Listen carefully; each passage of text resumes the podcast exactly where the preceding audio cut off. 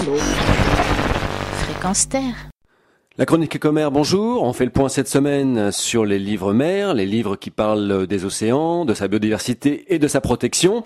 On commence, une fois n'est pas coutume, sur les livres pour enfants, enfin pour les enfants de 7 à 77 ans et plus, avec un ouvrage très bien illustré pour découvrir le manchot comme on ne l'avait jamais vu, ou plutôt lu. C'est d'ailleurs le titre de cet ouvrage publié par les éditions de La Chaux Niesley dans lequel on découvre que cet animal sympathique nage dans les mers comme une otarie, saute hors de l'eau comme un dauphin, se déplace sur la banquise comme un phoque, et marche sur les plages comme un être humain. Et pourtant, le manchot est un oiseau avec son bec et ses plumes, nous explique Bertrand Eliotou, l'auteur de cet excellent ouvrage. Dans la même collection, vous pourrez aussi découvrir le dauphin, apprendre qu'il n'est pas un poisson et aussi comprendre pourquoi il est l'un des meilleurs amis de l'homme. Est-ce le cas de ces créatures qui vivent sous l'eau dans les très grandes profondeurs?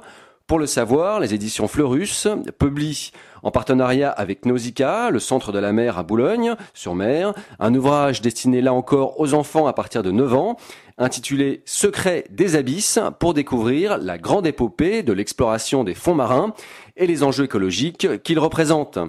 La mer, c'est le prochain défi, nous explique quant à lui le journaliste Yann de Keorgen dans son dernier livre publié aux éditions Gutenberg. Au total, l'auteur a identifié 12 défis majeurs que doit relever l'homme au XXIe siècle pour lui permettre de protéger et d'apprendre à tirer parti de la mer tout en la respectant.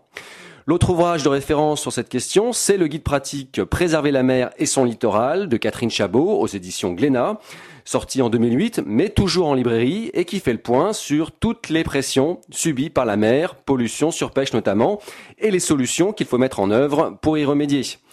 Sur ce problème de la surpêche, deux livres font également référence. Il s'agit de celui de Frédéric Danez aux éditions Delachaux et Niesley, intitulé Plus de poissons à la criée sans oublier l'ouvrage coécrit par Philippe Curie et Yves Miseret, intitulé Une mer sans poissons, publié aux éditions Calman Lévy.